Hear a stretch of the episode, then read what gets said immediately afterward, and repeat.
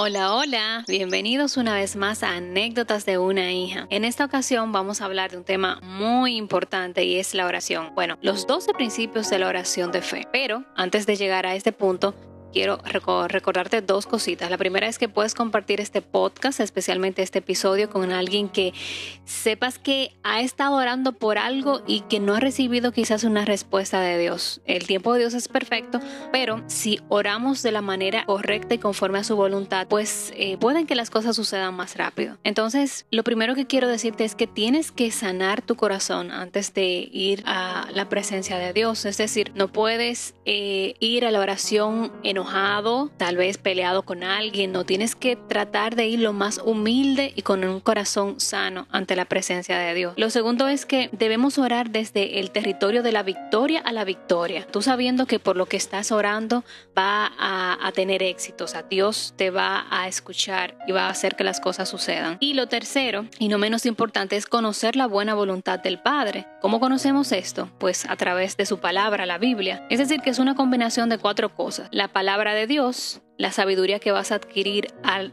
leerla, la fe y la voluntad de Dios, someterte a, a, esta voluntad. Dicho esto, pues empecemos con el primer principio. El primer principio es pedir. En sentido general, Dios quiere que tú pidas, que tú le pidas. Y esto lo vemos en Mateo 6, 8, donde Él nos dice que eh, Él sabe de qué tenéis, de qué cosas tenéis necesidad antes de que vosotros le pidáis. O sea, Él sabe de las cosas que tú necesitas, pero Él quiere que tú hagas ese acto de fe y le, y le pidas.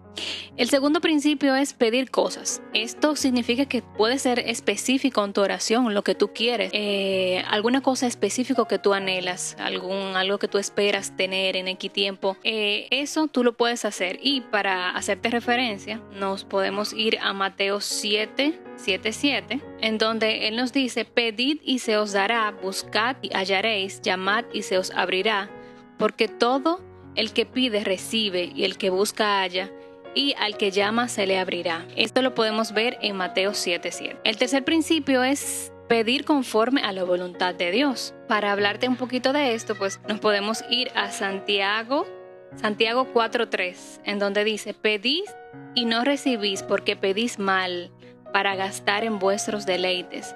Esto te quiere decir que cuando vas a pedir, no puedes pedir conforme a tus deseos, es siempre conforme a la voluntad de Dios. Es por esto que tenemos que irnos a la palabra para saber cuál es la voluntad y someternos entonces a ella. El cuarto principio es conocer la voluntad de Dios que está en su palabra. Es decir, que si vas a orar por... en la Biblia tenemos de todo. Si tú quieres saber de finanzas, si quieres saber de sanidad, si quieres saber de de ansiedad, de, cómo, del cuidado de Dios. O sea, en la Biblia podrás encontrar puntos específicos en los cuales tú, podrás escudriñar para orar conforme a la voluntad escrita. El quinto principio es la fe inicia donde la voluntad de Dios es conocida. Es decir, cuando ya tú conoces la voluntad que está en la palabra, por eso vas a ir a escudriñarla, pues tú vas a saber que las cosas de las que puede hacer Dios. En la Biblia vas a encontrar un montón de historias sobre cómo Dios ha obrado en la vida de muchas personas y esto te va a dar motivación a, que tú ores de la manera correcta para ser bendecida o bendecido. El sexto principio es la fe debe descansar en la palabra y no nuestros deseos. Eso se parece mucho a uno de los principios anteriores. O sea, siempre orar conforme a la voluntad no a tus deseos. Aunque tú seas específico en la oración, como te comentaba, tú tienes que alinear eso que tú quieres según lo que está escrito. Todo debe ser conforme a lo que está escrito. Tú encontrarás la forma de alinearlo. Si tanto lo deseas, tú vas a encontrar la forma de alinearlo para que, para que Dios pueda escuchar esa oración. El séptimo principio es, solo será efectiva tu oración cuando tienes un solo fundamento en la escritura. Cuando te basas solamente en la escritura y no buscas un poquito de aquí, busqué un coach en, YouTube que me dijo tal cosa, alguien que me ayudó a meditar en X cosa, no, si te basas en la escritura, en los fundamentos de la palabra, como principio, porque podemos encontrar quizás muchos, algún psicólogo cristiano alguien que, que, tenga una vida profesional y que esté alineada a la palabra de Dios, pero independientemente de esto, trata de enfocarte primero en lo que dice la escritura por tu propia cuenta, por tus propios medios. El octavo principio es que debes estar, debes estar en fe antes, antes de orar. O sea, antes de tú eh, orar, debes de ir convencida de que por lo que tú vas a orar, pues tú vas a, recibirlo.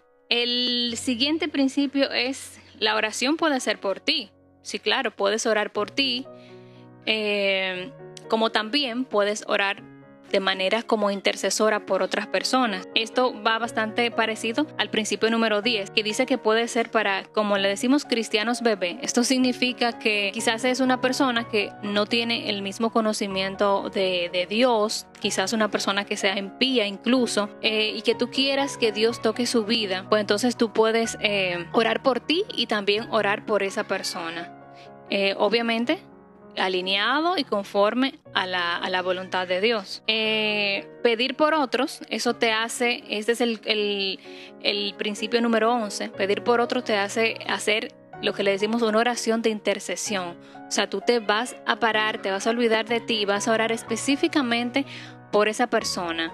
Eh, por una familia, por un enfermo, por una persona que necesite eh, alimentos, que no tenga un hogar, eh, esos puntos de personas específicamente. Y el último principio es que debemos orar con autoridad sobre lo que oramos. O sea, vas a orar tú sabiendo que nada negativo puede vencer al que ya venció hace miles de años. O sea, tienes que ir con esa autoridad de que tú te estás refiriendo al Padre, al Creador de los cielos, de la tierra, y que Él todo lo puede, al dueño del oro y de la plata, a, a tu Creador, al Creador de todo lo que existe. O sea, que tienes que ir con esa autoridad de que tú eres su hija y por tanto su heredera. Espero, llegamos al final de los principios, espero que hayas captado cada uno de ellos, que hayas podido tomar notas para que los puedas compartir, para que los puedas hacer también tú mismo en casa o con tu comunidad, con tu familia. Así que bendiciones y chao, chao.